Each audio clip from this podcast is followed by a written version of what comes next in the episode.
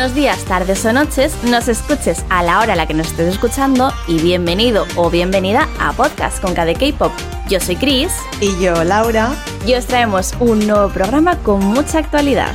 En el programa de hoy vamos a hablar de los contratos esclavos, conoceremos a B2B y en la sección de K-Dramas Johnny nos comentará DP. Y bueno, antes de empezar, recordaros que los jueves a las 9 tenemos una cita con más K-pop en el TIS de Max Cinema.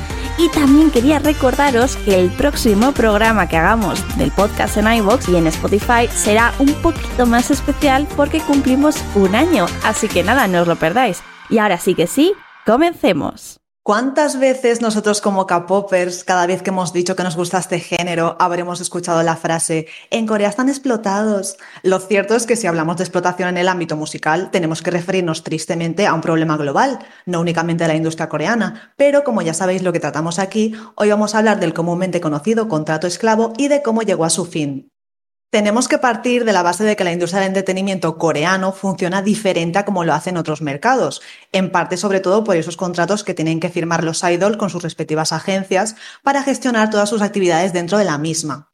Estos contratos esclavos tenían una duración de 13 años. Ya sabemos que muchos de ellos empiezan a ser trainees a una edad muy temprana, sacrificando su infancia para dedicarse única y exclusivamente a cultivar su sueño de convertirse en idol. Según el exdirector de la Korea Entertainment Law Society, una empresa puede tardar hasta 10 años en entrenar y debutar a estos aprendices. Luego es como todo, conocemos a idols que han necesitado 2, 3 años o incluso un mes o tan solo un día. Muchas veces son ellos los que nos lo han mostrado. Tanto trainees como idols ya debutados suelen vivir en dormitorios donde sus agencias tienen el control de sus comportamientos, dietas y relaciones personales. Parece que a día de hoy hemos avanzado un poquito y se tiene cierta libertad en esos aspectos, así un poco entre comillas, vaya. Como ya os hemos comentado en el podcast, ser trainee conlleva un gran trabajo en diferentes ramas, por así decirlo pues en la mayoría de los casos eran ellos mismos los que debían reembolsar a sus agencias el coste de las lecciones de canto, baile, dietas, ropa, entre otras muchas cosas. Claro, como resultado era más que probable que los idols no generaran ganancias. De hecho, lo sabía que incluso se endeudaban porque recordemos que por lo general se tarda años en que un grupo de K-pop alcance el punto de equilibrio, digamos, con lo cual hasta que no obtuvieran esas ganancias no podían pagar la deuda. Aquí había una excepción, las tres grandes que ya conocemos, SM, YG y JYP Entertainment. A los trainees de estas empresas se les pagaba tan pronto como debutaban y por lo general no eran ellos los que tenían que pagarles, a menos que decidieran rescindir el contrato antes de su expiración, vaya. Y pensaréis que quizá esto es algo lejano, pero lo cierto es que hasta finales de 2019 los gastos corrían a cargo de los propios artistas. Fue entonces cuando el Ministerio de Cultura, Deportes y Turismo estableció ciertos cambios en la industria coreana entre ellos la obligación de las agencias a hacerse cargo de estos gastos, de la misma manera que dictaminó que el contrato con un aprendiz no podía superar los tres años. El objetivo de estas reformas fue básicamente que un aprendiz no pasara más de tres años en una compañía sin tener la opción de cambiar a otra o dejar la actual sin penalizaciones, además de evitar, lógicamente, las deudas económicas por los gastos de entrenamiento incluso si no llegaban a debutar o no se tenía el éxito esperado. Pero, ¿cuál fue la gota que colmó el vaso para que afortunadamente ya no existan esos contratos de 13 años? Aquí es donde entra el famoso caso entre TVXQ y SM Entertainment, en el que el grupo se armó de valor llevando a la agencia a los tribunales en 2008, alegando que el contrato era demasiado largo, restrictivo y que además no les daba apenas ganancias tras su trabajo. Fue entonces cuando al año siguiente la Comisión de Comercio Justo de Corea creó una regla que limitaba los contratos a siete años. Y no fue lo único que hizo, ya que en 2017 redujeron las sanciones financieras para los aprendices que rompieran sus contratos antes de finalizarlos, a la vez que dificultaron que las empresas obligaran a los idols a renovar sus contratos. Se podría decir que de aquí viene la expresión que varios idols han mencionado de que si superas la maldición de los 7 años, te puedes dar con un canto en los dientes. Y bueno, como es lógico, una vez llega a su fin el contrato entre y artista, pueden llegar a un acuerdo para renovarlo o tomar caminos separados. Por ejemplo, como pasó con God7 al dejar JYP Entertainment, que el grupo no está disuelto como tal, pero cada miembro ha empezado una nueva etapa en solitario. O por el contrario, las renovaciones de BTS con Big Hit Big Bang con YG o B2B con Cube Entertainment. Cabe destacar que a diferencia de los siete años del principio, cuando un grupo renueva su contrato no tiene por qué ser por otros siete años. El tiempo lo deciden de mutuo acuerdo las partes implicadas dependiendo de su situación. Mirad, por ejemplo, el caso de Mamamoo, que ha renovado por solo tres años más y que Wayne, a pesar de haber firmado con The Live, la nueva agencia de Ravi, tiene un acuerdo con RBW Entertainment para seguir promocionando con el grupo. Y una de las relaciones más longevas del mundo del K-pop es la de la reina Boa con el CEO de SM Entertainment, Lee So-man, los cuales llevan más de 20 años trabajando juntos. La verdad es que se lo tenemos que agradecer todo a TVXQ por haber alzado la voz en una situación tan difícil e importante, dar esa visibilidad de la realidad y sobre todo por haber hecho justicia a todas esas personas que se dejan la piel persiguiendo su sueño de ser artistas. Toca seguir hablando de los grupos más relevantes del mundo del K-pop y vamos a hacernos de la mano de sus seguidores más fieles. Como ya es costumbre en cada K-pop, cada semana invitamos a un fan de un grupo o solista del pop coreano para contaros de una forma diferente lo mejor de cada uno y eso que les hace tan especiales. Y en esta ocasión toca hablar de un grupo senior que nos conquistó en Kingdom, B2B, y para ello contamos con una invitada muy especial que además forma parte de la fanbase mexicana del grupo. Bienvenida, Mitzi. Hola, mi nombre es Mitzi y quiero agradecerle a de que me invitaron y me dieron esta oportunidad para poder pues hablar un poquito de B2B y sobre todo toda su trayectoria que han hecho y en verdad estoy fascinada de que mucha gente pues les llamó mucho la atención a B2B con Kingdom, en verdad. Muchas gracias, muchas, muchas, muchas gracias. Muchísimas gracias a ti, Mitzi, por, por eso, por animarte a venir aquí y hablarnos de, de, un grupo que lo he dicho, que, que, es tan especial y que a raíz de, de Kingdom sí que es verdad que ha empezado eh, ya de por sí tenía su, su fan, ¿no? Su grupito de fans, ¿no? Como digo yo siempre, pero cada vez han ido creciendo más y yo creo que es el efecto Kingdom, podríamos decir. Pero bueno, porque creo que le ha pasado a todos, pero lo dicho, vamos a ir poco a poco y vamos a empezar por el principio. ¿Te parece? ¿Quiénes son B2B? Bueno, pues B2B es un grupo que se formó el 21 de marzo del 2012 bajo la empresa de Cube Entertainment. Estaba conformado por siete miembros. El líder, que es el mayor, es One. Después le sigue Lee Min Young, que últimamente ha ganado mucha atención por, por ser tan guapo y por su físico y todo esto. También tenemos a Lee Chang-soo, que es para mí de, los, de las personas más valientes que conozco y súper extrovertido, en verdad. También tenemos a Im Hyun Sik y a Sonje, que por el momento ellos están en el servicio militar. Y también tenemos a Johnny Run. Y por último también tenemos a Peniel, que es un miembro que es americano, entonces él no tiene que hacer servicio social, entonces por eso ahorita está como libre para cualquiera. y cuéntanos, Mitzi, ¿cuál es su evolución? ¿Cómo han ido creciendo y destacando en la industria? Bien, pues al principio, como he mencionado, pues cuando debutaron en el 2012, pues no tenían mucha atención debido también a los problemas que tenía Cube por todo esto de Fort Minute y pues con todo el dispan y todo esto, entonces tenía mucho odio esa empresa. Entonces pues también les recayó un poquito a B2B, pero pues poquito a poquito pues se fueron ganando el cariño. Al principio hacían canciones un poquito más movidas, un poquito de baile, sin embargo eh, llegó una etapa donde empezaron a crear sus propias canciones, sus propias letras, sus propios arreglos Kim les dio más oportunidad de pues hacer lo suyo, por así decirlo. Entonces ahí es donde empezaron a ganar más fama con una trilogía que se le llama trilogía de baladas. Empezaron a, a llamar mucho la atención debido a sus letras que te da mucha fuerza.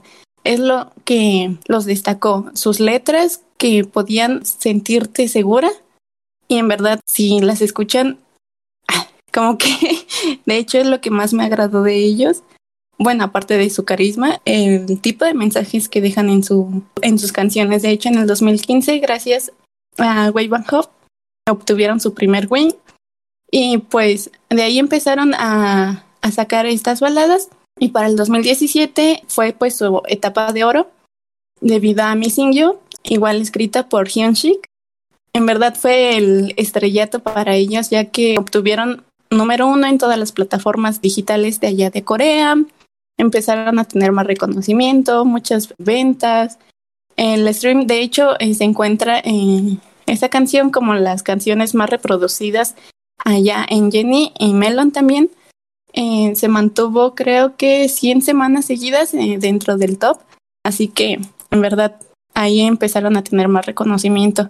Y pues con, bueno, debido al hiatus por el servicio social, pues eh, incluso todavía se mantienen fuertes. Como vemos, de hecho, ahora estamos oficialmente en Hiatus porque pues tenemos a chicos en el servicio social, sin embargo, pues estuvieron en Kingdom y pues siguen creciendo. Ellos han dicho que siempre tienen que seguir adelante y que no porque ya sean famosos en cierta parte, pues se van a quedar con esa idea, sino pues a seguir luchando y a seguir mostrando su música. De hecho, en este noviembre pues van a regresar a dos de nuestros integrantes y pues a, a darle a seguir creciendo con ellos. La verdad es que encima con el comeback que han realizado alucinante, la verdad, con Outsiders. Yo estoy, ya te he dicho antes, que lo hemos comentado antes de empezar a grabar, enamoradísima de Outsider y de Dreamer. Y la verdad es que lo dicho, es, eh, tengo ganas de ver qué pasa cuando todo el grupo esté al completo y podamos disfrutar de, de B2B, lo dicho, al completo, ¿no? Pero bueno, vamos a hablar de, esas cosillas, Mitzi, de puntos interesantes, de curiosidades de los miembros o de anécdotas así interesantes del grupo, que tú sepas y que, bueno, que nos puedan acercar un poquito a los que a lo mejor no conocemos tan, tan, tan a fondo a B2B, pues eso, para conocerles un poquito mejor. Cuéntanos. Ok, pues creo que la mayoría de aquí, si vio Kingdom, eh, se pudo dar cuenta de que ellos son unos artistas que pues no les importa mucho su imagen, sino que así lo que dicen es lo que realmente piensan y en verdad hacen tontería y media. No tienen miedo de mostrar esa imagen de idol, simplemente si quieren divertirse lo hacen.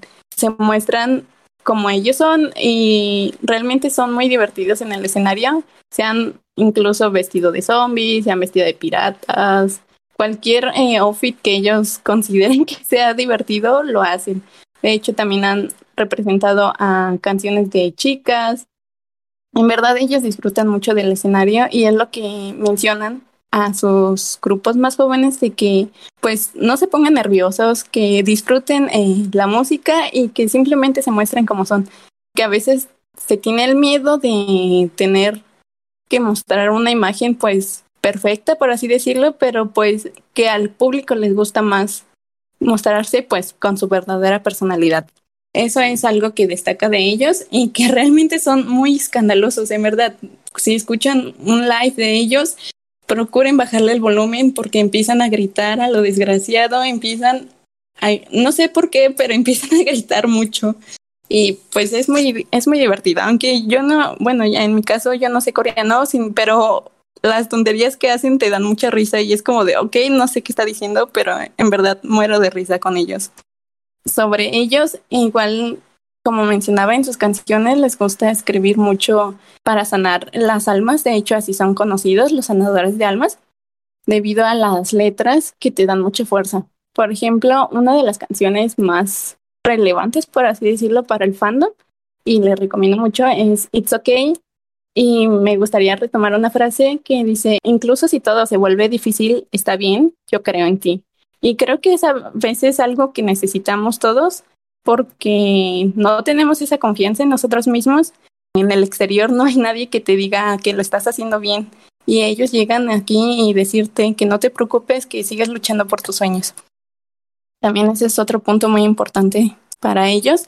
También otro, otras curiosidades es de que son conocidos por su alto rendimiento vocal, como se ha escuchado, pues en verdad han ganado en Immortal Song. Igual su familia de los miembros son muy talentosos. De hecho, la mamá de Unwan cantaba en la iglesia y de ahí pues a Unwan le llamó muchísimo la atención la música y pues por eso, por eso estamos aquí.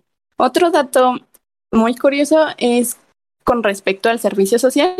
De hecho, ellos querían irse todos juntos para poder regresar más rápido y seguir continuando como B2B. Sin embargo, pues en uno de ellos mencionó que pues era algo muy difícil de hacer y aparte Peniel, como mencioné, es americano y no tiene que hacer servicio social. Entonces ellos dijeron que no iban a dejar a ningún miembro solo. Entonces lo que hicieron fue dividirse en dos grupitos. El primer grupito pues con los mayores. Empezaron a irse en el 2018 se fueron tres y quedaron pues los más pequeños. Y ya después que regresaron, pues ahora sí el segundo grupo se fueron para no dejar solo a Peniel porque dijeron que nunca van a dejar a un miembro solo. Entonces es otro punto muy importante que su amistad es realmente muy muy grande. y que a pesar de todos los, todas las dificultades que han estado presentando en este último año, siguen fuertes, su amistad no se va a quebrantar. Y pues también cuatro miembros se presentaron en Kingdom. Bueno, su empresa, sus amigos, eh, las fans, incluso nosotros estábamos en contra de eso, porque pues habían pasado tiempos muy difíciles, entonces fue como de, ok, tienes que descansar y tienes que tomarte un momento, no puedes ir a un programa de supervivencia. Y también pues eh, la agencia decía, es que tú ya tienes el camino preparado, tú ya tienes un estrellato, pues no tienes que demostrar nada, ¿no?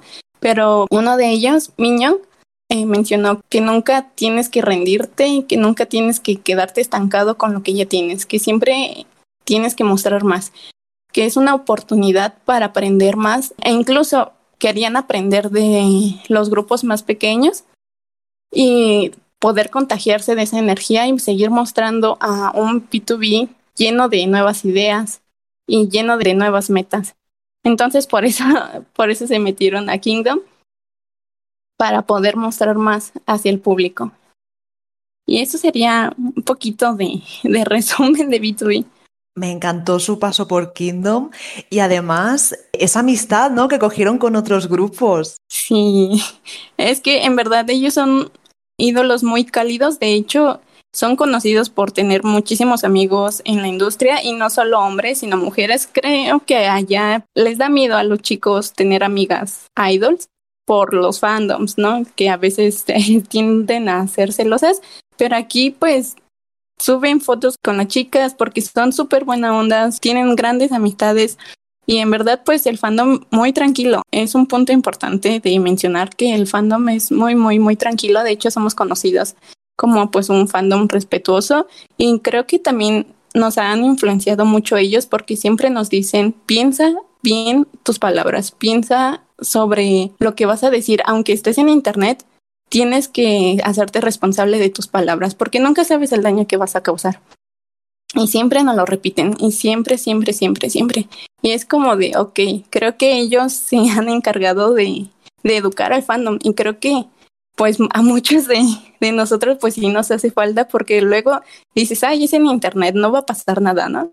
Pero pues incluso ellos han leído esos comentarios y dicen que tenemos que ignorarlos. De hecho, un One, el líder, bueno, es director de Cube, entonces lo que hace él es demandarlos.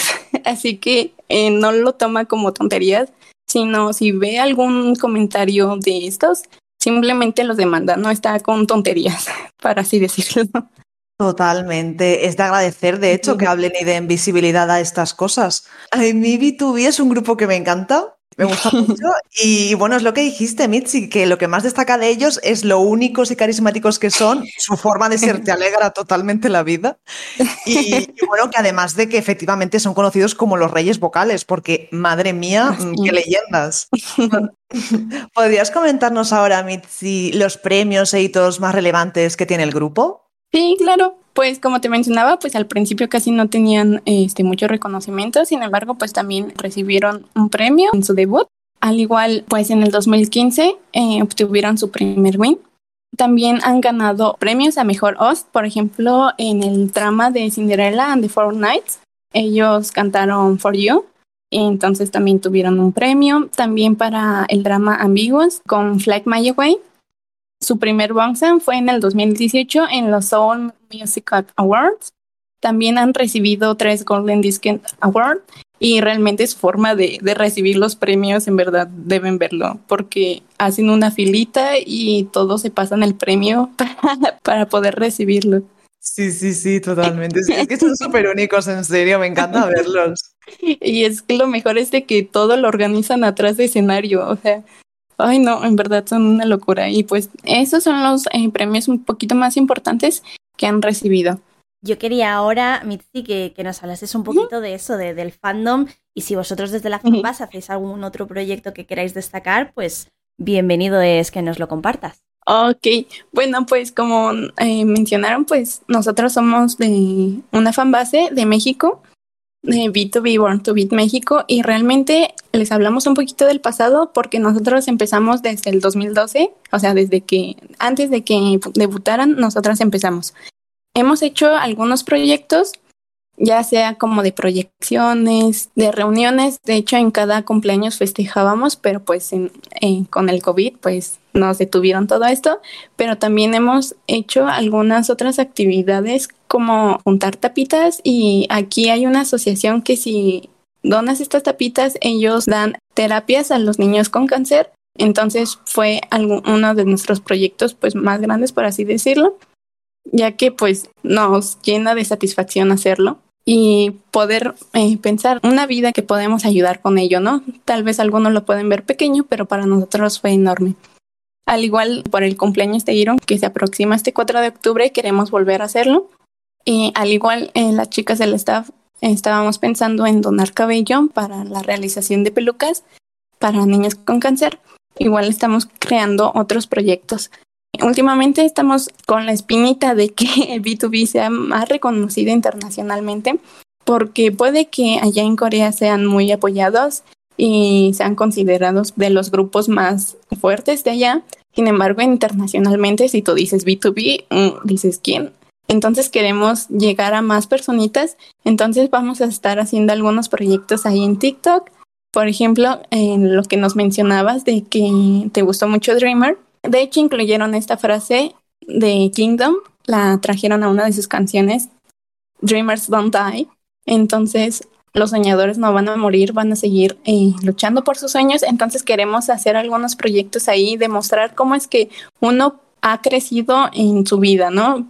Para otras personas puede que, no sé, llegar a la universidad no sea tanto, pero para otros, pues la verdad es que es muy, es muy duro. Entonces queremos mostrar este tipo de sueños este tipo de metas mediante estos videos y pues así poder llegar a más gente y que más gente se sienta eh, reconocida y se sienta curada con esas canciones. Ellos lo que han mencionado que no les importa pues mucho sobre ventas, visitas y todo esto. Ellos quieren llegar más a la gente para que se sientan bien con sus canciones, para que puedan sentirse en paz, por así decirlo porque de hecho ellos nunca nos han mencionado o nos han dicho, ¿sabes qué? Quiero un millón de visitas, ¿no? O quiero tantos discos. Simplemente nos dicen disfruta y siéntete identificada y agarra fuerza con nuestras canciones, que nuestras canciones no están como para que te quedes ahí las 24 horas haciendo stream, ¿no? Dijo, no, simplemente queremos darte un cálido abrazo con nuestras canciones. Ay, perdón, sí. Oye, le doy. No, no, no, para nada. Yo lo que quería decir que es, es que, wow, me parece alucinante el cómo lo cuentas, la pasión con la que hablas de ellos. Vamos, a mí me estás emocionando, la verdad, ¿eh? O sea, quería. Sí, sí, es súper bonito los proyectos y todo. Es que en verdad llegaron en un momento muy difícil de mi vida. Como les menciono con las canciones, realmente fue que me dieron fuerza y después conocí al fandom que es lo más bello que en verdad puedes encontrar porque son súper son súper lindas son no en verdad fue otra cosa fue ah, algo maravilloso. El fandom eh, se llama Melody. Este nombre nos lo dio Iron y lo que él quería o quiso mejor dicho eh, representar es que B2B significa, bueno, es Born to Beat o nacidos para el ritmo o nacidos para vencer, entonces el ritmo y una melodía siempre tienen que estar juntos para poder existir y poder hacer música. Entonces por eso nos llamó Melodies. Bueno, para las chicas se les dice Melody y a los chicos se les dice Melody. Y al igual sobre su lightstick, no sé si lo han visto, pero es una trompetita azul y al igual querían pues integrarla para que sea un instrumento musical, un ritmo y una melodía para poder hacer música. Entonces trabajamos en conjunto porque si alguno de ellos no está, pues no podría ser posible hacer esto. Me encanta el nombre del fandom. Creo que es de los nombres que más me gustan, en serio, me parece súper precioso. El significado en verdad está bellísimo. Sí, sí, sí, sí. Yo quería mencionar, por cierto, porque yo no sabía, no, no conocía el, el lightstick de B2B y cuando me lo has dicho que era una trompetita, he tenido que buscarlo. Me parece súper curioso, la verdad, ¿eh? Está muy bonita. Bueno, y pasamos ya al final de la entrevista, no sin antes conocer la parte más personal. ¿Desde cuándo y cómo los conociste? ¿Qué es lo que te hizo caer de lleno por ellos?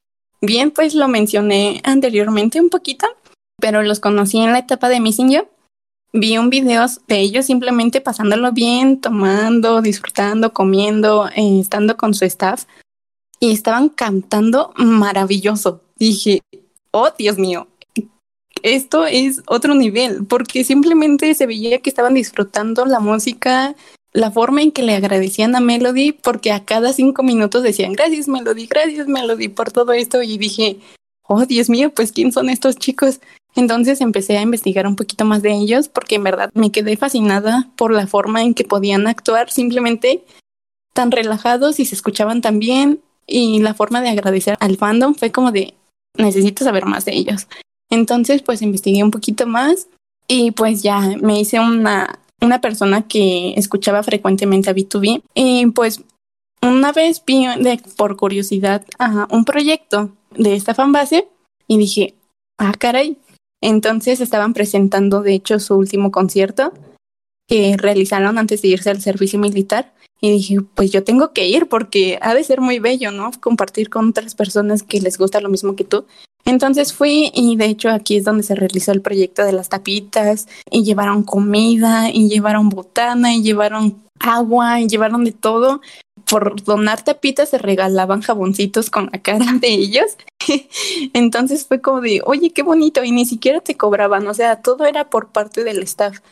Y era como de, oh Dios mío, esto, esto es otra cosa. Y todas, bueno, la verdad que ese día todas andaban llorando, bueno, andábamos llorando porque pues fue el último concierto antes del servicio militar, entonces pues realmente es algo muy duro y en verdad me sentí como, como si estuviera en, mi propia familia. Se sentía tan bien estar con las demás melodies y a pesar de que no eran muchas, como en algunos otros fandoms que pues llegan 30, 40, éramos como 20 o 15. Sin embargo, se sintió tan cómodo que dije, no, de aquí soy. Y en verdad eh, empecé a interactuar más con las chicas, eh, con el fandom, y dije, vaya, me quedé sorprendida de, de lo lindas que son, porque a pesar de que, por ejemplo, en Kingdom que llegó mucho hate para los chicos, ya ven que se, se tiende a, hacer este tipo de fanwars, pero, o sea, Melody nunca la vi atacando, nunca la vi diciendo cosas de los otros grupos y es como de, wow, en verdad amo este fandom. Me gusta mucho este fandom. Me parece alucinante porque al final es eso, ¿no? Siempre es maravilloso el encontrarte acogido dentro de un fandom, no solamente disfrutando de la música de los artistas que te gusten, sino de eso, ¿no? De sentirte acogido. Y yo también quería preguntarte, Mitzi, las dos preguntas del millón, que yo las hago que parezco la mala de la película, porque sé que es muy difícil, pero quiero que nos recomiendes primero un álbum favorito, o sea, tu álbum favorito de B2B, ¿vale? Y luego quiero que nos recomiendes una canción que será con la que finalicemos el programa. Ok,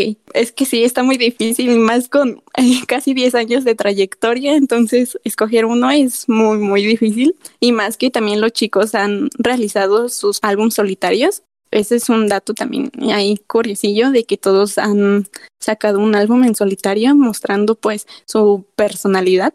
Pero si tuviera que escoger uno, escogería Is Us. Es, como mencionaba, uno de los últimos, bueno, el último álbum que grabaron con siete miembros antes de que empezara el servicio militar. Entonces es muy representativo para nosotros. Entonces eh, me quedaría con este disco. Y además de que todos los miembros escribieron y compusieron e editaron las canciones.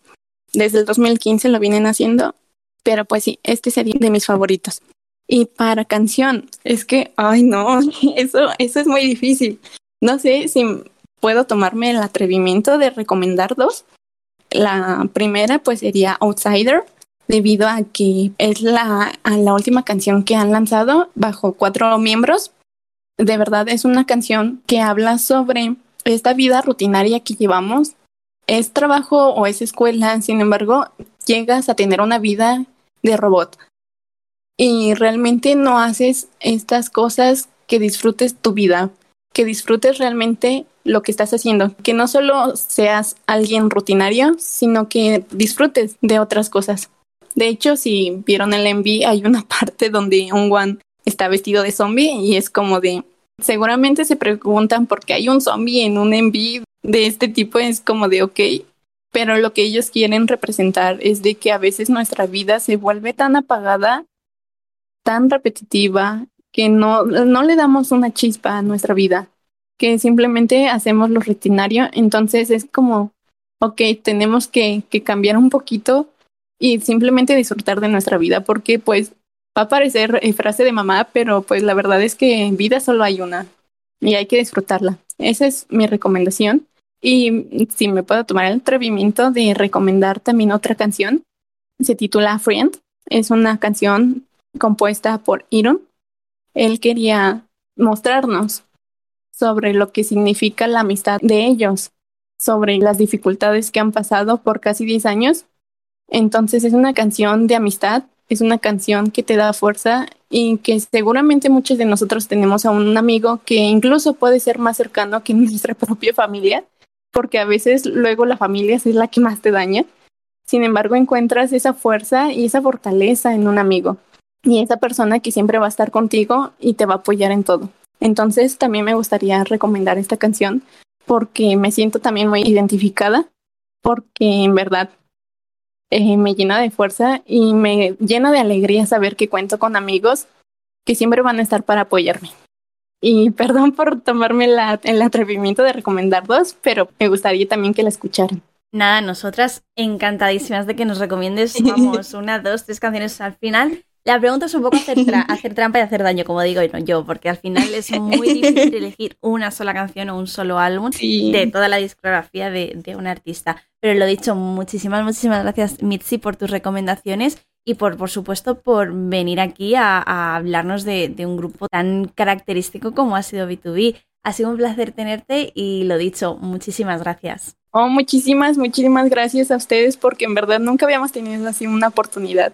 Tal vez porque es un grupo pequeño y de este lado del mundo, pero pues en verdad estamos muy, muy, muy agradecidas por esta oportunidad. Muchas, muchas gracias. Y bueno, damos la bienvenida a nuestro querido Johnny porque esta sección, ya sabéis, pasa a llamarse con K de K-Drama porque, como siempre, como no puede ser de otra manera, vamos a hablar de dramas. Y Johnny, ¿Qué nos tienes preparado para esta semana? Hola chicas, ¿qué tal estáis? Pues mira, hoy me gustaría hablar de una de las series del momento, recién estrenada en Netflix, y es una serie que está gustando a todo el mundo, pero además es una serie que lleva consigo mucho de la sociedad coreana de su, de su país y que está creando incluso cierta controversia dentro de su propio país, de Corea, porque incluso la Casa Azul, ¿eh? todos conocemos la Casa Azul, ¿no? Que es el presidente de Corea, ha salido al paso diciendo que, uh, ojito, ojito, que quizás tenemos que empezar a mirar las cosas. Y no es otra que DP o DP o Cazador de Desertores,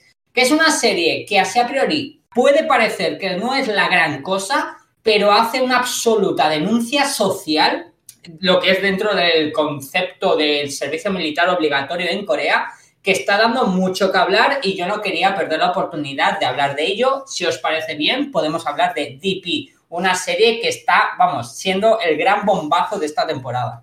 Lo está siendo y lo es porque al final es eso, o sea, desde que se anunció en Netflix y desde que hemos ido sabiendo más de ella, la gente no ha parado precisamente de, de hablar y precisamente es lo que dices, que incluso en Corea, políticamente hablando, se han pronunciado respecto a lo que trata esta serie. Así que, ¿qué te parece, Johnny, si empezamos haciendo un, pequeño resumen, ¿vale? Para la gente que o ya lo haya visto o no lo haya visto y todavía no sepa de qué va un poco la cosa, sepa de qué estamos hablando, ¿vale? Y bueno, oye, si os animáis a ver como siempre, pues aquí estamos para poder comentarlo con vosotros. Y lo que vamos a hacer en este programa, como estáis acostumbrados, es simplemente dejaros un poquito con la miel en los labios para que os animéis a verla. Pues sí, chicos, vamos a hablar de una serie que está basado en un webtoon. Ya sabemos que actualmente da la sensación de que están adaptando todos los webtoons habidos y por haber, pero la verdad es que esta clase de webtoons está muy bien porque también eh, acerca un poco más a lo que viene a ser mundialmente cuando las adapta, sobre todo Netflix, que sigo insistiendo que Netflix adaptando series lo está haciendo de maravilla cuando son asiáticas. Porque cuando son americanas, no, pero cuando son asiáticas las están haciendo de lujo. Partimos de la base que todos conocemos que actualmente en Corea están, pues bueno, en una especie de hiatus de guerra, tienen ahí un eh, eh, que sí, que sí no, entonces en Corea es obligatorio durante dos años hacer el servicio militar. Todos sabemos que mayormente, por no decir eh, absolutamente todos los varones de Corea tienen que hacer obligatoriamente el servicio militar existe una excepción que viene a ser un poco, pues si haces eh, labores y valores a, la comunidad, a Corea, a nivel eh, internacional, ya sea, por ejemplo, los deportistas o cantantes, eh, quedas un poco exento, pero normalmente lo hace todo el mundo. Partimos de esa base, ¿no? Creo que en la historia más o menos podemos debatirla, pero es así.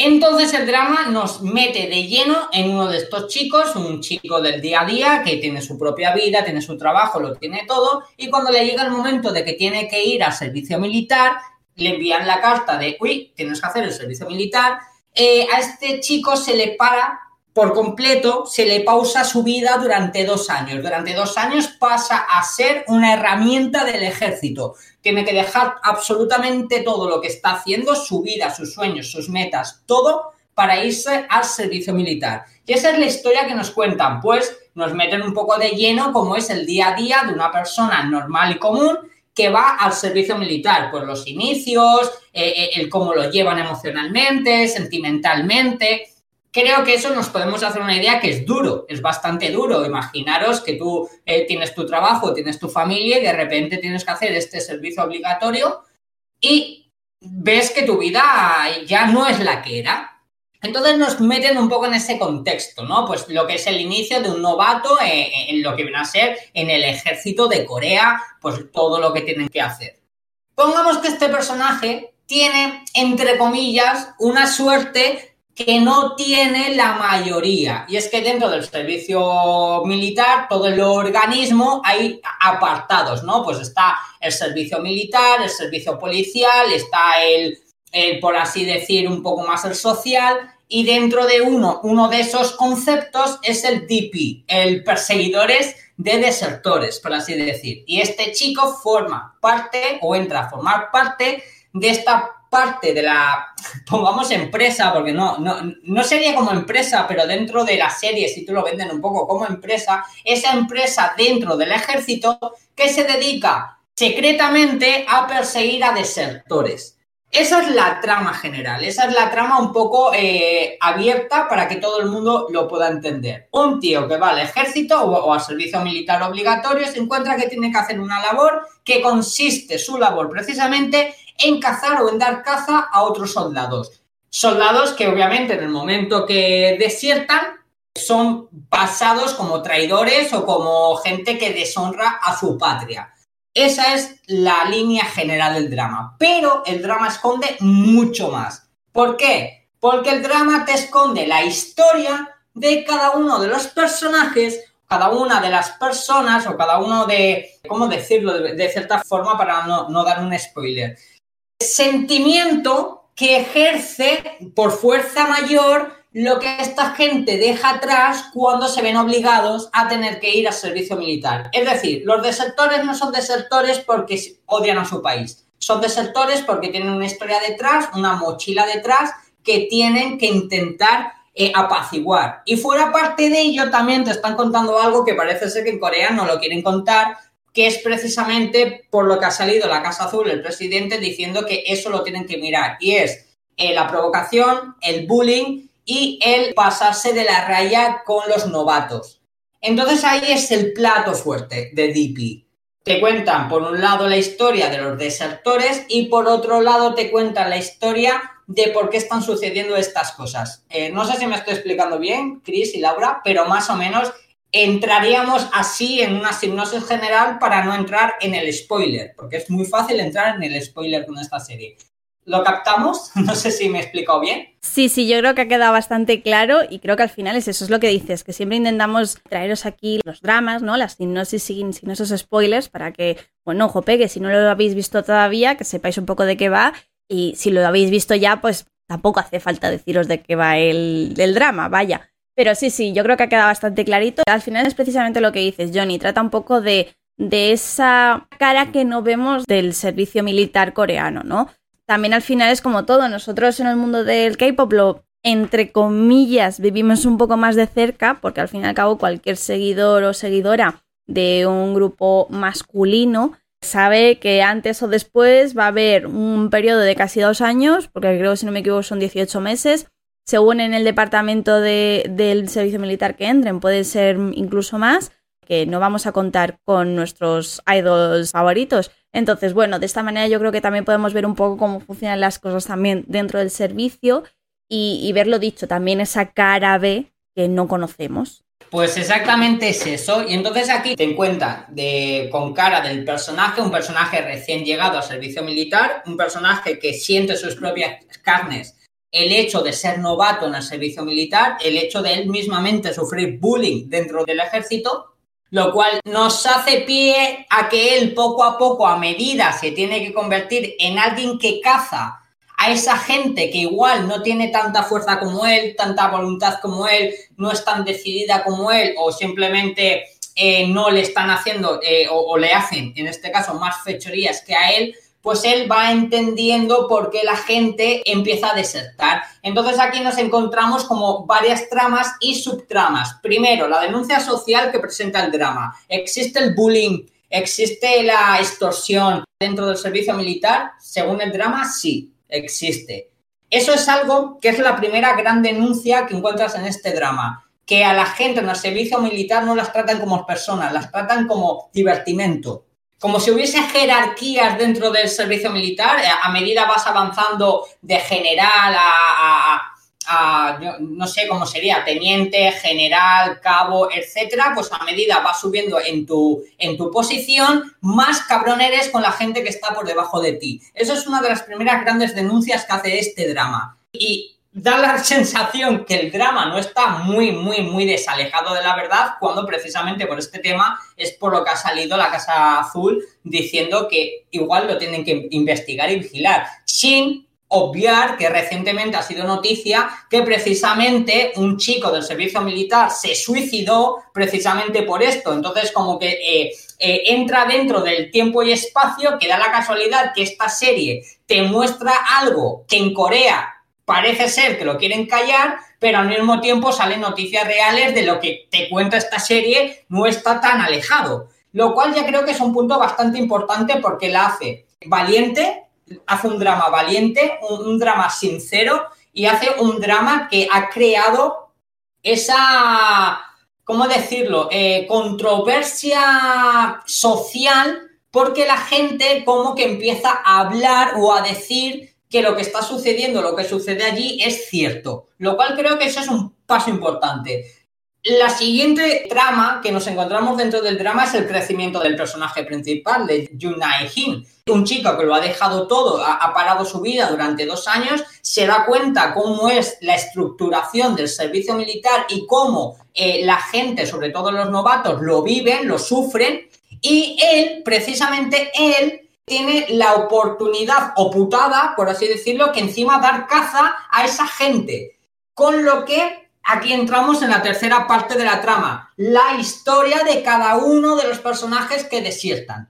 Es como una denuncia detrás de otra, una denuncia detrás de otra, con lo que el crecimiento del personaje dramáticamente, emocionalmente, sentimentalmente y de forma madura se va dando cuenta de cómo está funcionando todo, el espectador al mismo tiempo se está dando cuenta que aquí algo falla, aquí las cosas no se están haciendo bien.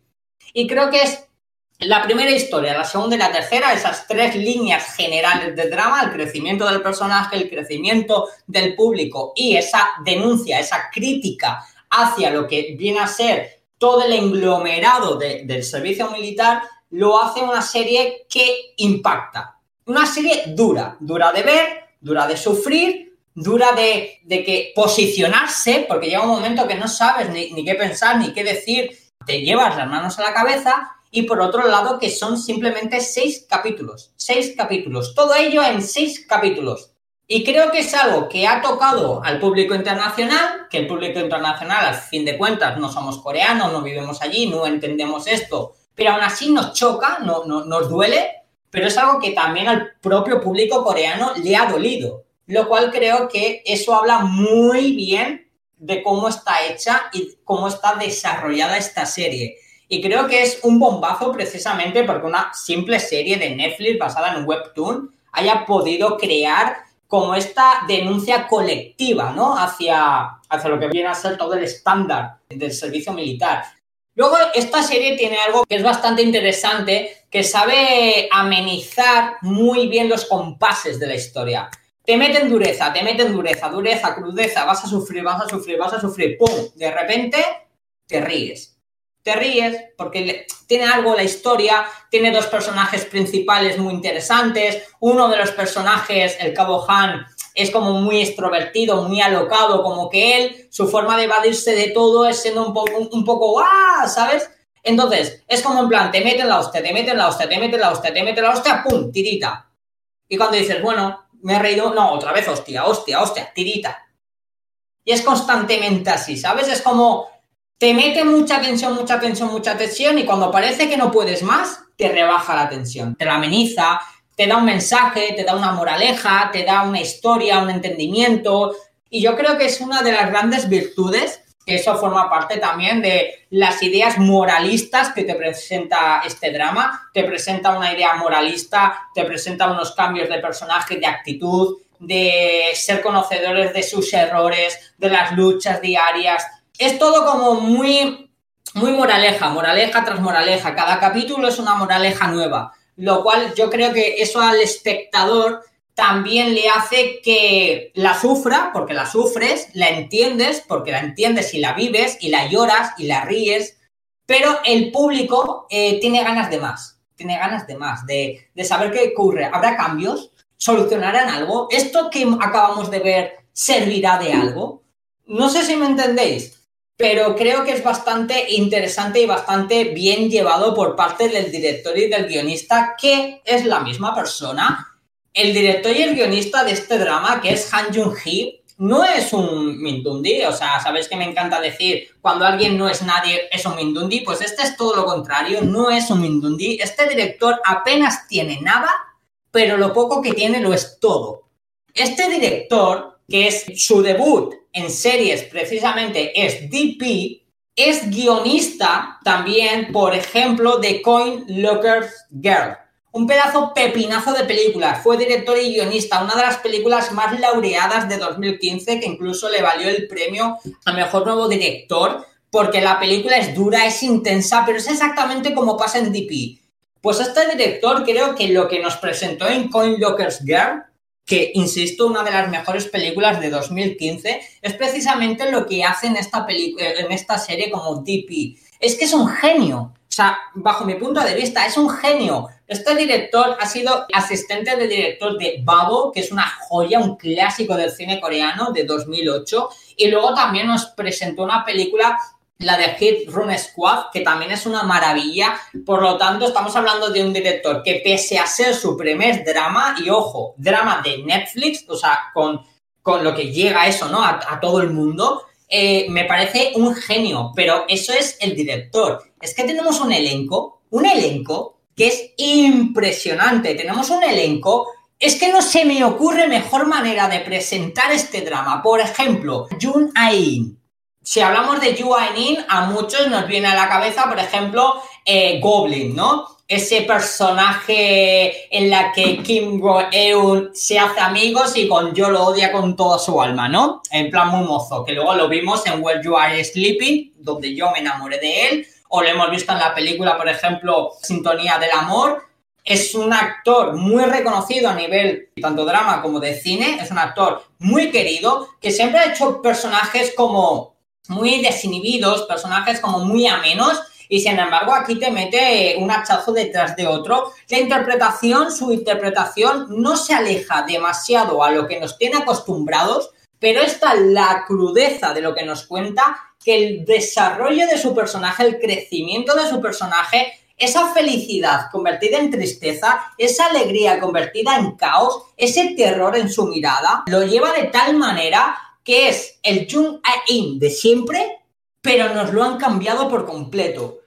Por otro lado, tenemos a Kong Yu Juan, que es el, soldado An, el teniente An, que seguramente sea para muchos como ese desfase a la serie, ¿no? E-, ese cambio de registro a la serie. El que pasa de ser terror y horror o el que pasa de ser miedo a todo lo contrario, ¿no? El que le da el extrovertido, el que le da energía, el que le da como un poco de pausa, como que te ríes con él, flipas con él. Es un personaje muy, muy extravagante. A este chico, por ejemplo, le hemos visto en uno de los éxitos actuales de Península, haciendo de villano, Península, que es la segunda parte de Train to Busan. Y Anteriormente la hemos visto en Jane. Jane es una película que yo he hablado de ella por activa y por pasiva. Es una película independiente, de corte independiente. Solo ha llegado a festivales. Es imposible haberla visto por otros lares y yo tuve la suerte de verla. Jane habla de un personaje trans, un chico que es trans, que se gana la vida en la noche de acompañante.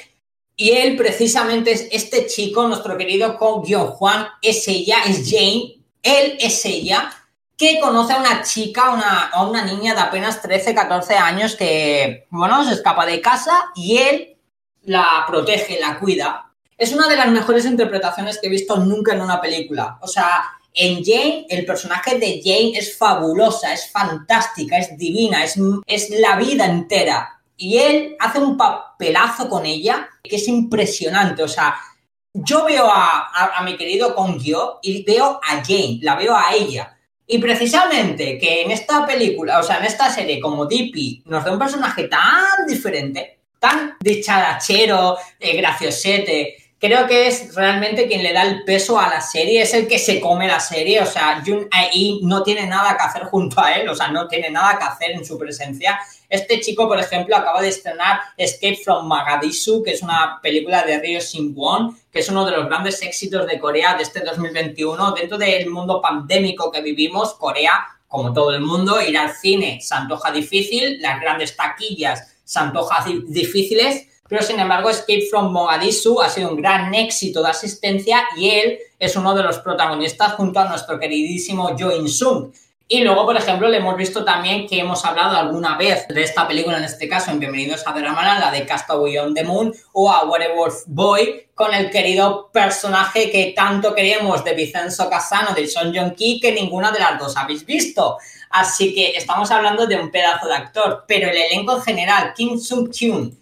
Kim Sung es un actor que Chris Ahora mismo, si yo le digo Moon Lovers, que sé que se acaba de ver la serie y se acaba de enamorar de la serie, pues nuestro protagonista de este drama en Moon Lovers es el astro, eh, bueno, eh, eh, el, astrólogo, ¿no? Sería el astrólogo, es el que a Iu la lleva por el camino de, de lo que está pasando en su vida. ¿Le pones cara ahora mismo? Sí, sí, yo sí le pongo cara, yo sí le pongo pues cara. Este mismo chico es ese, el astrólogo de Moon Lovers, le hemos visto también en Repli 1994, en Repli 1888 y actualmente le hemos visto también en Hospital Playlist. Pero si hablamos de la trayectoria cinéfila de este hombre, cinéfila en plan modo cine-cine, se me antoja imposible decir cuál es mejor. O sea, tiene, por ejemplo, la de Sim Hall, que es el nuevo éxito de nuestro querido Chan Siu Wong. Tiene la de The Witness, tiene la de Golden Slumber. O sea, es decir, te la flipas. El trío actoral, el trío principal, que es Jun Ainin, Kong Kyung-hyun y Kim Song-kyun, los tres, el triángulo principal, son la caña. Y luego tenemos pequeños papeles, pequeños papeles, un capítulo suelto, dos capítulos que son o desertores o son gente que pasaba por ahí. Por ejemplo, Kong Kyung-pyo. Kong Kyung-pyo es un dios, es un dios. Lo hemos visto en un montón de dramas lo hemos visto recientemente en My Roommate is Agumijo, lo hemos visto en el exitazo que fue Chicago Tear Writer, lo hemos visto en Repli 1988. Yo, además, que soy muy, muy así, ya sabéis, muy cursi, romanticón, me encantó en Stranger Delivery Man y, por ejemplo, en uno de los últimos estrenos de Netflix que fue Private Life, lo hemos visto, o sea, es un tío que en Dramaland tiene una gran cantidad de series y luego ya en el, mundo del cine no vamos a hablar. Pero da la casualidad que este chico trabajó con el director en Coin Locker Girl, esa película que os he dicho que al director le dio como su primer gran nominación a Mejor Nuevo Director y precisamente cuenta con él en uno de los capítulos. Yo siempre, para mí siempre, será Man on High Health junto a Chansey Wong porque esa película es maravillosa. Tenemos un montón, o sea, es más, Y esta pregunta os la hago a vosotros. En el programa anterior hemos hecho una recomendación de Imitation. El protagonista de Imitation, nuestro, bueno, no es líder de, de, de Sax, ¿no? Sax se llama el grupo de Imitation, no es el líder, pero sí es el importante del grupo musical Sax. Pues este chico precisamente, que es Lee Jung Jong, aparece también en DP en uno de los capítulos, personaje totalmente diferente que nada tiene que ver con Imitation, y es que son constante caras conocidas, constante caras conocidas, muchas caras conocidas. A mí me parece un bombazo, me parece, hablando mal y pronto, me parece un pollón. Por eso está creando la controversia que está creando. Y ojo, lo más importante, esto acaba de empezar. Esto acaba de empezar. Son seis capítulos, primera temporada. Somos conscientes de que va a haber mínimo dos o tres. Porque todos sabemos que el concepto del servicio militar son dos años o si te toca otro departamento un poco más, pero mínimo son dos años. Nos han contado un marco de apenas seis meses. O sea, por lógica, cae por su propio peso que nos tienen que contar lo que sucede posteriormente. También nos tiene que contar el crecimiento dentro del servicio militar de nuestro protagonista. Pues ahora es un novato, pero tiene que ir pasando a cabo, tiene que ir pasando a teniente, a general o lo que, o lo que él quiera. Lo cual nos están diciendo que esto no acaba más que empezar. Y si ya con seis capítulos de apenas que 50 minutos cada uno ha creado lo que ha creado, yo no me quiero ni imaginar lo que viene. Yo he, flipado, es una serie que me ha flipado del tirón, ¿eh? Del tirón, así. Un capítulo detrás de otro, no puedes dejar de verlo. Ves uno y quieres otro, ves uno y quieres otro, ves uno y quieres otro, porque dices, no me puedo creer, o sea, esto tiene de alguna forma que mejorar, de alguna forma tiene que haber cierto connotación de esto se va a solucionar. Pero que no, chavales, que esto es una locura. Eh, se me nota, ¿no? Que estoy emocionado, se me nota. Yo la tengo en pendientes y, mm, bueno, en cuanto acabe de ver Blue Birthday, que es con el que estoy ahora, me la voy a ver porque principalmente me interesa mucho el tema este del servicio militar que nos has comentado, porque son seis capitulitos, porque está en Netflix y sobre todo por la trama Aka Jun Ain. Que aparte, mira, estoy deseando que estrenes un nuevo drama con Jisoo de Blackpink, la de Snowdrop. Así que mm, no hay que perderle la pista a este chico porque promete, la verdad es que promete. Y es cierto que estos papeles que nos dio, por ejemplo, en A Piece of Your Mind, One Spring Night, Something in the Rain, hace como chico muy soft, ¿no? Y también creo que estaría bien conocer otra faceta, aunque dices que más o menos hace un papel similar, ¿no? Como que no sale demasiado de sus capacidades, pero bueno. Sí, a lo que me refiero que hace un papel similar es que tú le ves a él y ves a Jun In. Al menos a mí me pasa, ¿eh? Que tú ves a un actor y haga el papel que haga, tú ves al actor, no al personaje, ¿no? Porque has cogido tanto cariño a ese actor o tiene una forma de actuar que tú le ves a él. Y yo creo que una de las grandes ventajas de esta serie es precisamente que tú le ves a él, ves lo que siempre te muestra, pues un, personaje tierno, un personaje confiable, ¿no? Un personaje en el que, eh, al que puedes llegar a amar así con, con, devoción, de decir, joder, qué buena gente es, ¿no?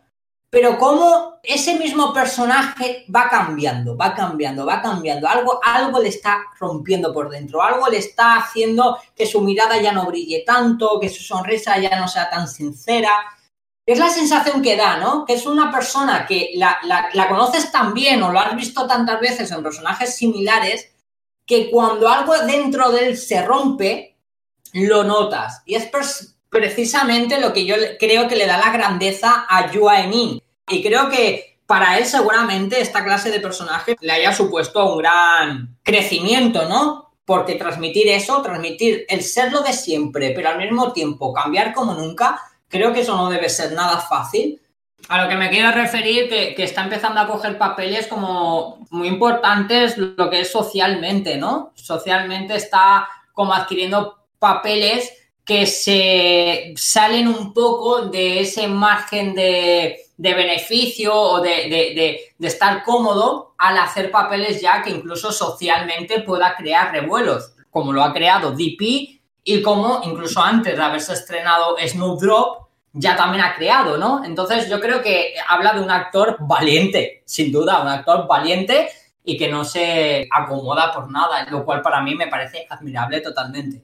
Bueno, Johnny, pues yo creo que aquí podemos dejar este análisis que hemos hecho bastante en profundidad, aunque lo he dicho todo sin spoilers, porque de hecho, bueno, como has comentado, ni Laura ni yo la hemos todavía empezado, la tenemos ahí todavía en la lista de dramas por ver, una lista que yo creo que cada vez se hace más larga y, eso no tiene fin, pero bueno, eh, nos pondremos al día poco a poco, como siempre, que al final, entre que ves un drama, ves otro, ves tal, no te da la vida para ver todos. Hay demasiados dramas que queremos ver. Y como siempre, os traeremos aquí los mejores, los más aclamados y los menos para, bueno, para que tengáis nuestra opinión y veáis si os animáis vosotros también o no a verlos y comentarlos con nosotros, ¿verdad, Johnny? Sí, totalmente. A ver, yo como digo siempre, hasta al final son percepciones de cada uno. Igual yo la veo me la he flipado, me la he flipado, luego otra la ve y dice, pues tampoco es para tanto, Johnny, o sea, relájate.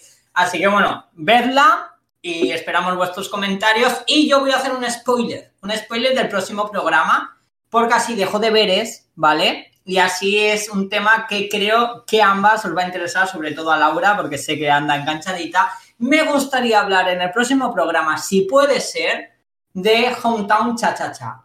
O, o, como, lo ha titulado en Netflix. el amor es como el cha cha cha. Lo cual, si me permitís, yo dejo el spoiler, pues para quien la esté viendo, pues la comente con nosotros y también cambiar un poco de tono, ¿no? Porque hemos pasado de, en plan de, la jodienda, o sea, DP, o sea, recapitulemos. Hemos tenido la castaña monumental, hemos tenido la fumada monumental, el bombazo monumental, Dipi es la jodienda monumental.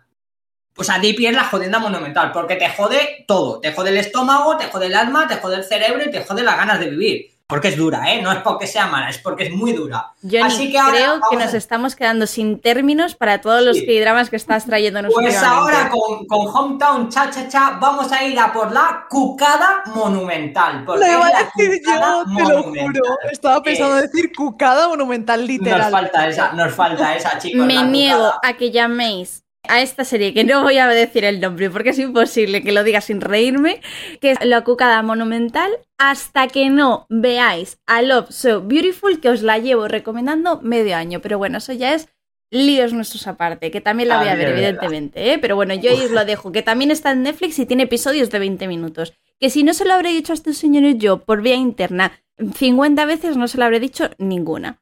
Ahí queda. Es de primera mano que no damos abastos. Es que la lista interminable de dramas, yo no sé, ya verás luego a final de año, ya verás. Yo lo digo porque Alonso Beautiful también es la cucada del año desde mi punto de vista. A ver, que también tengo que verme esta serie, a ver qué tal, a ver qué pasa. A lo mejor cambio de opinión.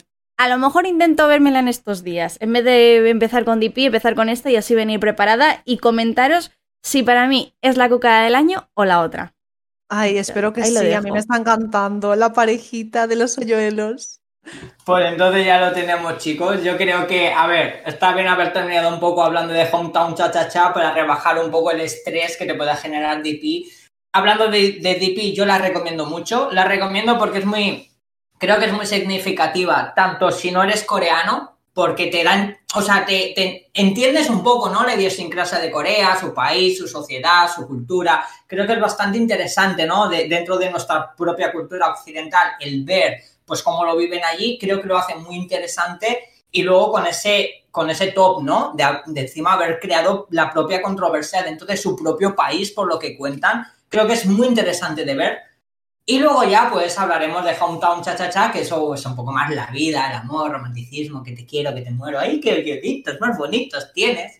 Así que con eso, chiquitos, creo que hemos terminado por hoy. Y como diría, ¡zalaneo! ¡zalane! ¡Otoque, otoque! Vamos ahora con las noticias rápidas. BTS ganó tres premios en los 2021 MTV VMAs. Estos premios son Grupo del Año, Mejor K-Pop y Canción del Verano. Yuna, The Girls' Generation y Kim Seon-ho han sido confirmados para interpretar los papeles protagonistas de la comedia romántica 2PM's Date. Se espera que la filmación de la película empiece en marzo de 2022. YouTube lo ha confirmado. Lisa ha roto oficialmente el récord establecido por Taylor Swift con Me en 2019 y con 73,6 millones de visitas en la Lisa, es ahora la solista con más reproducciones en las primeras 24 horas de su lanzamiento. Además, su álbum sencillo ha registrado un total de 736.221 copias vendidas en la primera semana de su lanzamiento. Esto convierte a la integrante de Blackpink en la primera solista femenina en superar el medio millón de ventas. Nuevas confirmaciones para The Fact Music Awards. Kang Daniel, Gravity y Weekly asistirán a la ceremonia anual el 2 de octubre. Os recordamos que hasta el momento la alineación de artistas es la siguiente: BTS, Super Junior, Juan Yeol, Seventeen, Oh My Girl, Brave Girls, ITZY, The Voice, Stray Kids, ATEEZ, Enhypen, Stacy, Astro y Lim Jong-won. El primer grupo femenino de Mystic Story debutará en noviembre de este mismo año. Estará compuesto por seis chicas, incluidas Kim Soo-hyun, del drama 18, y Moon Soo-ah, participante de Unpretty Rapstar 2 y hermana de Moonbin de Astro. Yuri de Girls' Generation ha sido confirmada para interpretar el papel principal en la película independiente Dolphin. El drama de TV In, City Girls Drinkers, protagonizado por Choi Si-won de Super Junior, Yoon Eun-ji de Iping, Lin Soo-bin y Han Soo-hwa, empezará su emisión en octubre. El presidente de Corea del Sur, Moon Jae-in, otorgó a BTS pasaportes diplomáticos. Se entregan a personas que no pertenecen al gobierno cuya contribución al país es muy significativa. Pueden viajar a más de 100 países sin visados, entre otros beneficios. SM Entertainment ha confirmado que aespa lanzará su primer mini álbum llamado Savage el 5 de octubre, tendrá un total de seis canciones y esperemos que la mayoría sean originales de las chicas. La decimosegunda edición de In Concert ha revelado su alineación de artistas. En City 127, Aespa, The Boys, From Is Nine, Everglow, Stacy, On and Off, Wood, Fix, Gravity y Apex. Se llevará a cabo de manera online el 25 de septiembre a través del canal de K-Pop, Live y U Idol Live.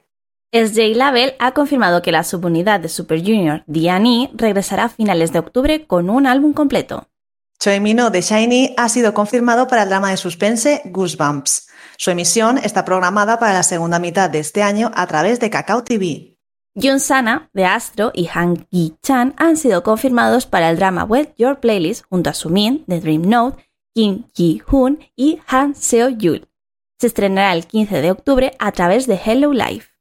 FNC Entertainment ha comunicado que Lee Seung-hyuk de Enflying se ha unido al elenco del drama de TVN Shooting Star junto a Lee Seung-kyung y Kim Jong-de. El protagonista masculino es su compañero de agencia Lee Jung-shin de CM Blue. Y hablando de CM Blue, Yoon Jong-hwa será el protagonista masculino del drama basado en un webtoon Out of the Blue. Ban Jong-guk, el que fue líder de VIP, ha creado su propia agencia bajo el nombre Consent. El artista está preparando distintos proyectos en solitario, incluyendo su regreso musical. Chani, de SF9 y Unseo, de Cosmic Girls, serán los protagonistas del drama de fantasía Jinx. Se emitirá cada miércoles y sábado en Kakao TV a partir del 6 de octubre. Sandara Park y Bam Bam serán los presentadores del 2021 Asia Song Festival. El evento se llevará a cabo en Gyeongju del 5 al 9 de octubre y se retransmitirá a través de Never Be Live y el canal de YouTube de K-Pop. Kakao Entertainment ha anunciado que creará una nueva agencia con la unión entre PlayM y Cracker dirigida por ambos CEOs. Os recordamos que en PlayM tenemos a Pin, Hugh Hack, Victon y Weekly y en Cracker tenemos a The Voice. Nuevo proyecto de uno de los miembros de GOT7. John Ye hará su debut en solitario con el mini álbum Colors from Ars el 5 de octubre. Gallón ha sido diagnosticada con COVID-19. Las integrantes de Dreamcatcher, así como el personal, se han sometido a pruebas PCR y están esperando los resultados. El grupo pausará sus actividades y entrará en cuarentena. Y otro caso confirmado de COVID-19, esta vez del líder de Astro, Jin Jin. Moonbin, John Sana y miembros del staff que estuvieron en contacto con él se han realizado las pruebas. Todas sus actividades han sido pausadas y harán autocuarentena. El rapero Noel ha sido arrestado por conducir sin licencia y agredir a un policía cuando ayer sufrió un accidente y este le pidió los papeles. En 2020 le retiraron el carnet por conducir bajo los efectos del alcohol, chocar su moto e intentar encubrirlo. Al estar en libertad condicional puede cumplir la sentencia original de ir a prisión durante un año y seis meses. En City 127 superó las 2,2 millones de copias vendidas en el periodo de preventa con sticker. Esta increíble cifra triplica la que consiguieron con su anterior álbum en City 127 Neo Zone. Y esta semana los seguidores de Stacy estamos de enhorabuena porque las chicas han conseguido no solo su primera victoria, sino que gracias a Stereotype se han proclamado ganadoras de The Show, Show Champion y en Countdown. Otra gran ganadora ha sido Lisa con su primera win en solitario que, Además, es la primera artista no coreana en ganar en un programa musical. Por último, pero no por ello menos importante, Lee Jin consiguió su tercera victoria con Traffic Light en Inkigayo. Y bueno, pasamos a los comebacks de esta semana, pero antes ya sabéis lo que toca, comentar los de la pasada. Os recuerdo que tuvimos los de ITZY, Wono, Mamamoo y NCT 127. Mi favorito sin duda ha sido el de ITZY. Bueno, todo el mini álbum es buenísimo, pero es que Deja Vu es un concepto que me encanta y además pienso que les pega un montón. Les queda súper bien. Espero que tengamos vídeo en Estudio Chum porque necesitamos ver esa joya en 4K. Estoy totalmente de acuerdo contigo. De hecho, teníamos muchas ganas de ver a de nuevo trayéndonos canciones nuevas. Me he escuchado todo el álbum. Estoy súper, súper enganchada. Y lo dicho, a ver cuándo tenemos ese esperadísimo vídeo de Estudio Chum, ¿verdad, Laura? Como no lo tengamos, mm, denuncia, de verdad, denuncia. La verdad es que la otra title track, aunque ganó esta como principal, ¿no? La de Eternal Sunshine también me ha gustado, es un concepto totalmente distinto, pero es que mm, ya sabéis que a mí el rollito dark, así a lo de Yabu me encanta, así que evidentemente de Yabu ha sido mi canción principal favorita, la que he votado, vaya. Yo si tuviese que elegir alguna, también mencionaría la de Rookie, porque también me ha gustado mucho. O sea, para mí esas tres son como las mejores que han tenido de este álbum.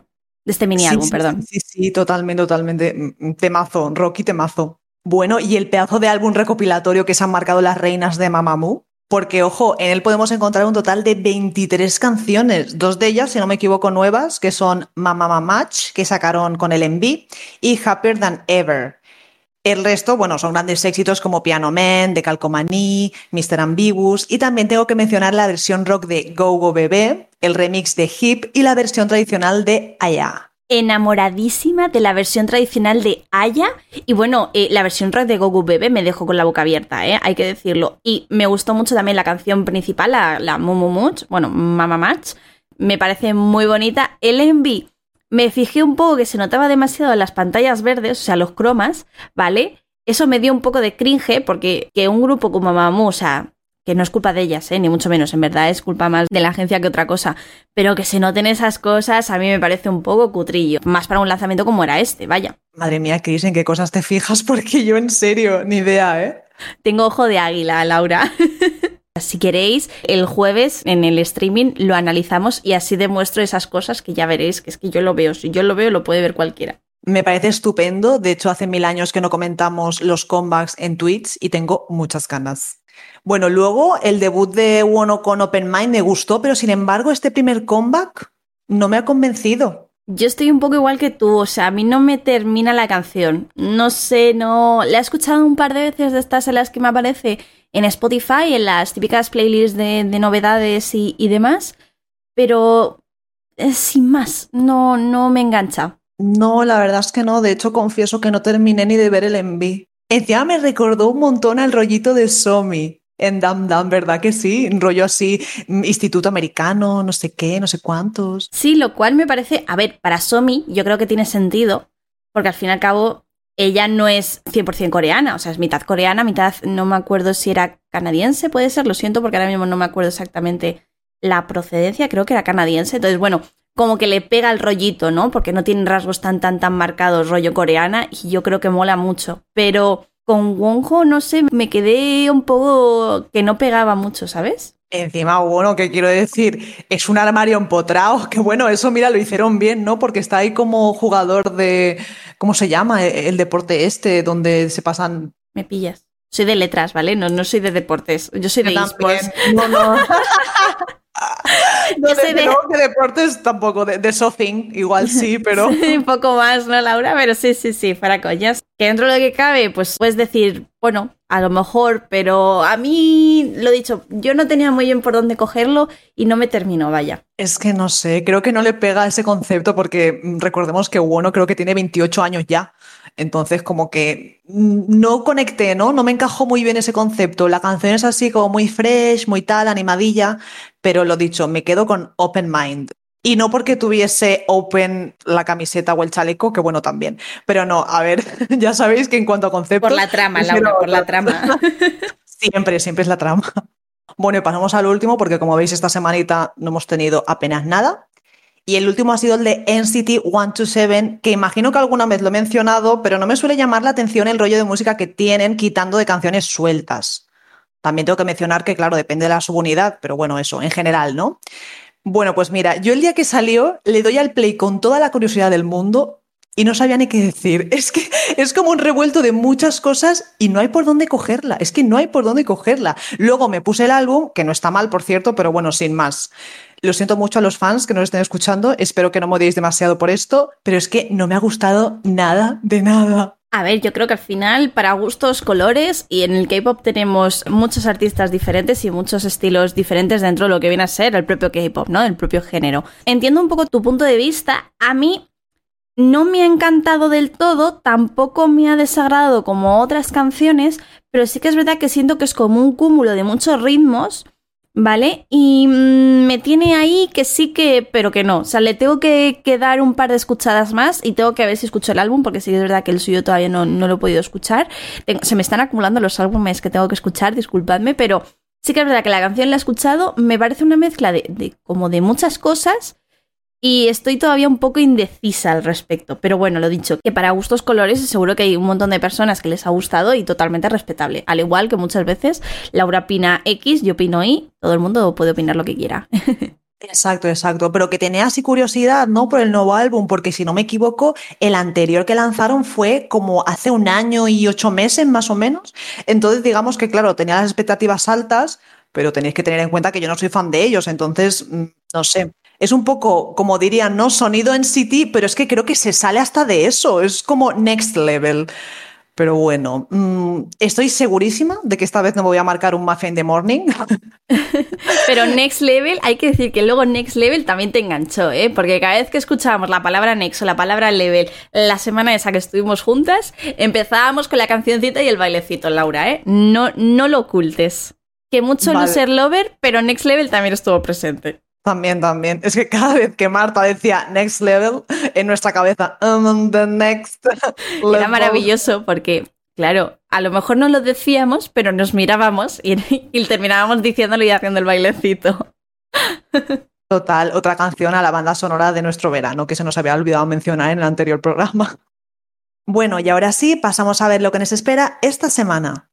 Hoy hemos tenido el cuarto sencillo de Yukika llamado Loving You y el primer álbum completo de Jan Yosop de Highlight, Chocolate Box. El 23, Yoyuri, ex integrante de Ice One, lanzará una colaboración con Lee Seok-hoon y Wosung, líder de The Rose, sacará su nuevo single, Dimples. El 24 podremos disfrutar del primer álbum completo de las chicas de ITZY, Crazy in Love, y de la esperada colaboración entre Coldplay y BTS, My Universe. Y por último, el 25, Hanse de Victon hará su debut en solitario con el álbum Blaze. Y hasta aquí el programa de hoy. Esperamos que os haya gustado esta nueva entrega y que hayáis disfrutado conociendo un poco más del mundo del K-pop y de los K-dramas de la mano de nuestro querido amigo Johnny. Como siempre, recordaros que os leemos en los comentarios de iBox y que también os podéis encontrar en Twitter en nuestra cuenta arroba con además de la cita de todos los jueves a las 9 de la noche, hora española, en el twist de Magacinema. Ya sabéis que, como siempre, estamos abiertas a todas las recomendaciones, tanto de temas musicales como de temas a tratar que queráis compartir con nosotras. Y también comentaros, como hemos dicho al principio de este programa, que la semana que viene tendremos una edición especial, ya que cumplimos un año en iVoox. Hasta el próximo programa. Adiós.